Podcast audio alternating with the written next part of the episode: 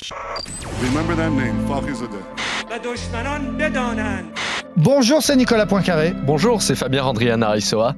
Il arrive parfois que la réalité dépasse largement la fiction. Imaginez une douzaine d'espions surentraînés, missionnés pour abattre un haut scientifique iranien, spécialiste du nucléaire évidemment. En fait non. Arrêtez d'imaginer, le plus simple, c'est qu'on vous explique.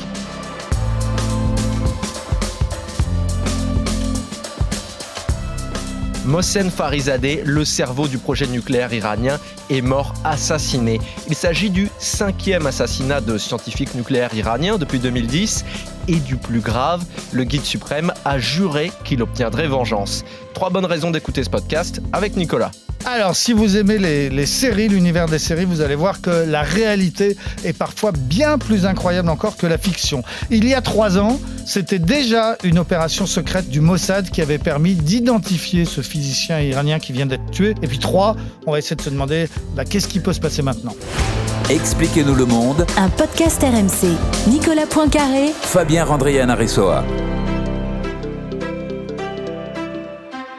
Cela fait des jours maintenant que l'Iran est en deuil après l'assassinat du père du programme nucléaire iranien. Qu'est-ce qui s'est passé exactement, Nicolas? Alors, ça s'est passé comme dans un film, quoique je suis pas sûr que des scénaristes oseraient écrire une histoire pareille. Ce haut responsable du programme nucléaire iranien, il était extrêmement protégé, un des hommes les mieux protégés euh, d'Iran. Il y avait une voiture ouvreuse avec des gardes du corps, lui-même circulait à bord d'une voiture blindée. C'était dans la très grande banlieue de Téhéran, à 80 km au nord de la capitale. Au bord de la route, il y avait un pick-up bleu qui était euh, garé. Lorsque le convoi est arrivé, le pick-up a explosé, détruisant la voiture des gardes du corps. Il y avait donc plus de gardes du corps. Et au même moment, une mitrailleuse s'est mise à tirer sur la voiture de la personnalité, une mitrailleuse automatique, commandée à distance. Donc on a ouvert le feu sans prendre le risque d'être physiquement euh, présent. La mitrailleuse a donc stoppé la deuxième voiture. Et à ce moment-là, sur des motos, une dizaine ou douze agents secrets sont arrivés et ils ont terminé le travail. Il y avait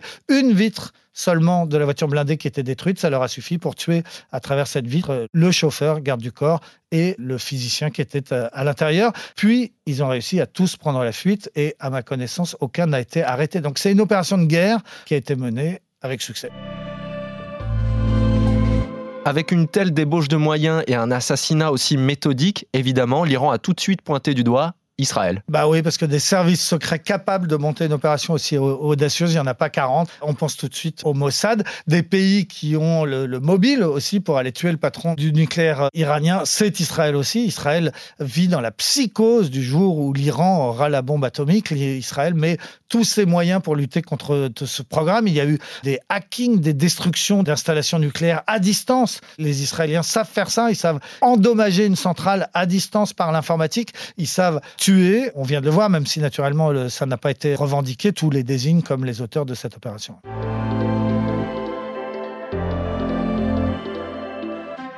le physicien iranien a eu droit à des funérailles nationales, au cours desquelles le ministre de la Défense iranien, Amir Atami, a pris la parole. Écoutez. Nos ennemis devraient savoir qu'il s'agit là de leur première défaite. S'ils espéraient tuer notre cher martyr afin que son nom soit oublié, maintenant son nom est chanté partout et il est devenu une idole pour tous ceux qui s'embarquent sur le chemin de la guerre. Jusqu'à sa mort, c'était pas forcément de l'extérieur un personnage public de premier rang, mais il a quand même eu droit à des funérailles exceptionnelles. Qui était ce scientifique, Nicolas? Alors, funérailles exceptionnelles, effectivement, sa dépouille a fait le tour du pays comme euh, vraiment les plus grands héros de la révolution euh, iranienne. On a amené euh, la dépouille dans les trois grands mausolées du pays qui sont consacrés aux martyrs, donc à ceux qui sont morts pour la cause. Donc à Mashhad, qui est une grande ville de l'Est, à Rome, qui est la ville sainte, et à Téhéran. Et finalement, il a été enterré à Rome. Donc vraiment, on lui a réservé un sort considérable. Effectivement, c'était quelqu'un qu'on connaissait pas bien. Il y a d'ailleurs peu de photos de lui, hein, Moshen Fakhrizadeh, mais on a découvert après sa mort bah, qu'il avait quand même le rang de vice-ministre de la Défense. Et d'après les Israéliens, c'était depuis au moins une vingtaine d'années le père de la future bombe iranienne, donc un scientifique dont la mission officielle était de travailler au nucléaire militaire. Et il y a aussi toute une histoire sur comment les Israéliens ont appris qu'il était une cible prioritaire lors d'une précédente opération du Mossad, justement. Incroyable opération, là encore. C'était en janvier 2018, ça va faire euh, trois ans. Les Israéliens avaient repéré un entrepôt à Téhéran, au cœur de la capitale iranienne, où étaient stockées toutes les archives et toutes les informations militaires. Encore une fois, une dizaine d'agents du Mossad sont venus. Ils ont attaqué cet entrepôt de nuit. Ils sont rentrés avec des chalumeaux qui chauffaient à 3600 degrés et ils ont attaqué exactement 33 coffres-forts. Ils ont mis toute la nuit, 10 heures de travail pour ouvrir ces 33 coffres-forts et s'emparer des archives qui y étaient contenues. Ensuite, il a fallu évacuer ces documents et c'est sans doute le plus difficile. Et là, ce sont des camions conduits par des Iraniens qui ont réussi à gagner la frontière. Alors, en gros, ce qu'on a compris après, ce qui a été expliqué par les, les spécialistes du renseignement en Israël, c'est que les chauffeurs iraniens ne savaient pas du tout ce qu'ils faisaient. Ils ont juste été payés très très cher pour conduire un camion du point A l'entrepôt, au point B, la frontière, sans savoir qui travaillait pour le Mossad, sans savoir que c'était des documents ultra secrets. Ils ont fait le boulot et ils ont sorti les documents. Donc, une opération d'une audace infinie, envoyer une dizaine d'agents du Mossad en cœur de Téhéran, attaquer au chalumeau des coffres forts contenant les plus grands secrets nucléaires du pays, c'était absolument incroyable. Il a fallu quelques années hein, pour que ça se sache, mais c'est vraiment une opération modèle qui a provoqué l'admiration de tous les services secrets du monde.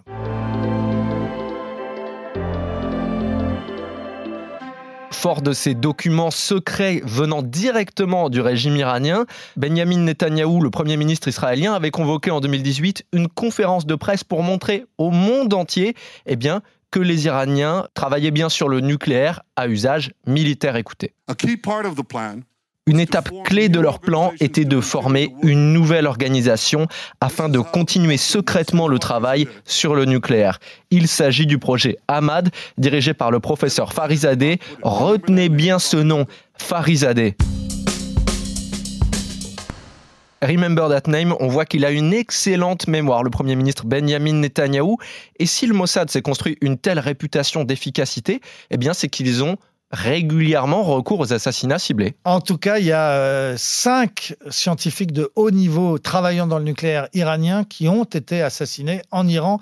Puis alors, au-delà, c'est effectivement une spécialité des services et de l'armée euh, euh, israélienne. Il y a un grand spécialiste du monde du renseignement en Israël qui s'appelle Ronan Bergman, qui est un, journaliste, mais lui-même ancien des services, qui a écrit un livre de 700 pages qui s'appelle Rise and Kill First. C'est une expression qui veut dire, si quelqu'un veut te tuer, ben, lève-toi d'abord et tue d'abord. quoi. Donc voilà, c'est le titre de ce livre dans lequel le journaliste écrivait la cible numéro un des services, c'est Moshen Fakri Sadeh. Donc c'était écrit avant même qu'il meure que les services israéliens avaient l'intention de le tuer. Et ce journaliste, il donne un chiffre, plus de 2500 assassinats ciblés depuis la création de l'État d'Israël. Mais effectivement, lorsqu'Israël a quelqu'un dans le nez, eh bien, où qu'il soit dans le monde, ils sont capables de l'arrêter. Moi, moi j'avais couvert un de ces assassinats, c'était en, l'occurrence dans les territoires euh, palestiniens, à, à Ramallah. J'avais entendu une très forte explosion très près de l'endroit où je me trouvais, donc je m'étais précipité sur place et j'avais vu effectivement une voiture détruite avec à l'intérieur un leader palestinien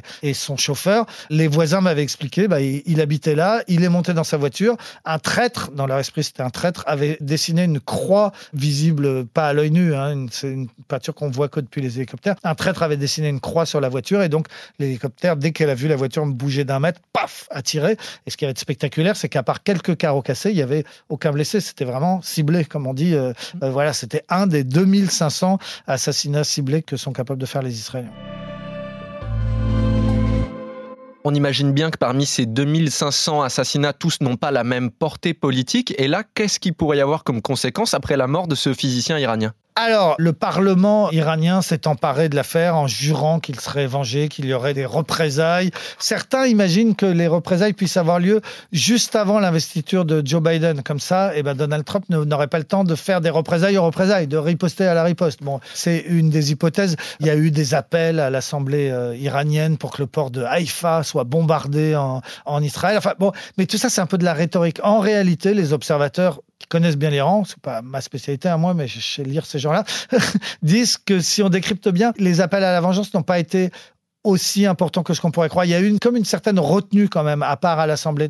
Pourquoi? Eh bien parce qu'ils savent que leur ennemi numéro un, il s'appelle Donald Trump, celui qui depuis le début de son mandat fait la guerre à l'Iran et au programme nucléaire iranien, c'est Donald Trump. Donald Trump, il en a plus que pour quelques jours, donc en fait les Iraniens peuvent tout simplement euh, attendre la nomination de Joe Biden, parce que Joe Biden, il l'a dit, il sera pas du tout sur la même ligne. Lui, il est pour la reprise du dialogue, alors que Trump avait interrompu le, les accords sur le nucléaire. Joe Biden lui-même est pour la reprise du dialogue. On le voit bien à Téhéran, le plus logique maintenant, ce serait d'attendre tout simplement la passation de pouvoir. Celui qui est intervenu aussi pour essayer de calmer le jeu entre Iran et Israël, eh bien c'est le patron de l'Agence internationale de l'énergie atomique qui travaille avec Téhéran pour justement surveiller les installations dans le cadre des accords sur le nucléaire. Personne, à commencer par l'Iran, n'aurait quoi que ce soit à gagner dans une limitation ou une interruption du travail qui est fait en coopération avec notre agence. Ce travail est essentiel pour donner des garanties au monde qu'il n'y a pas de déviation du programme nucléaire à des fins militaires.